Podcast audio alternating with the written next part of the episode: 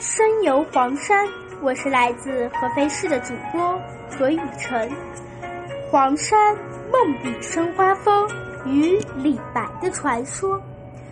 都知道黄山迎客松是安徽人民热情友好的象征，承载着拥抱世界的东方礼仪文化。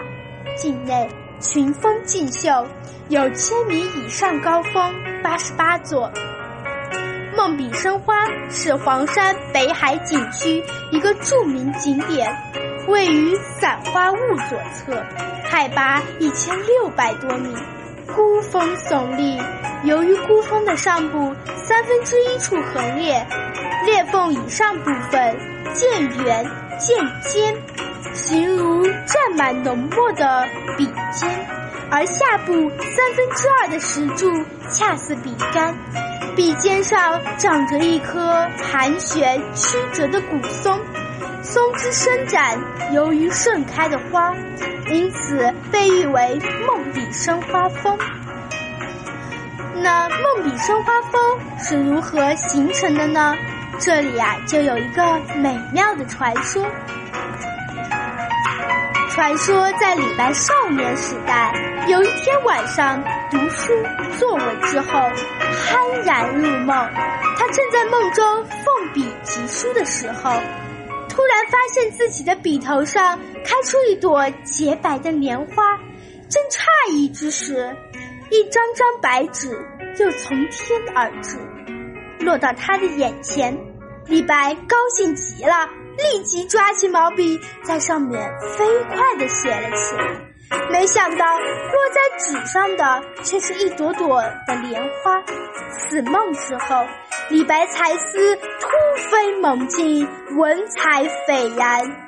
天宝十三年（公元七四五年），也就是距离一千二百多年前，晚年的李白来到黄山。在北海景区散花坞平台，突然发现一根硕大的山石，仿佛直插云天的毛笔。山石顶端长着一棵小松树，此情此景，仿佛少年时梦中的五彩生花妙笔。李白感慨万千，用宣笔写下诗篇。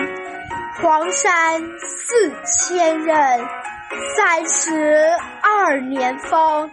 丹崖加石柱，汉代今芙蓉。后人就将此景命为“梦笔生花”。梦笔生花峰也有另一个传说，也是跟李白有关。传说李白日游黄山，见北海山峰景秀，景色奇美，诗兴大发，惊动狮子林善院长老。二人纵谈诗文，开怀畅饮。李白饱览美景，痛饮美酒，诗兴大发，奋笔疾书。写完后，酒意犹存，顺手将毛笔一掷后。飘飘离去，那毛笔翻翻摇摇，从空中落下，插入土中，此笔就画地为奇峰，笔尖画树，成就了梦笔生花一景。如果你想才华横溢，或者让孩子文思敏捷，那么一定要到这里打卡一游啊！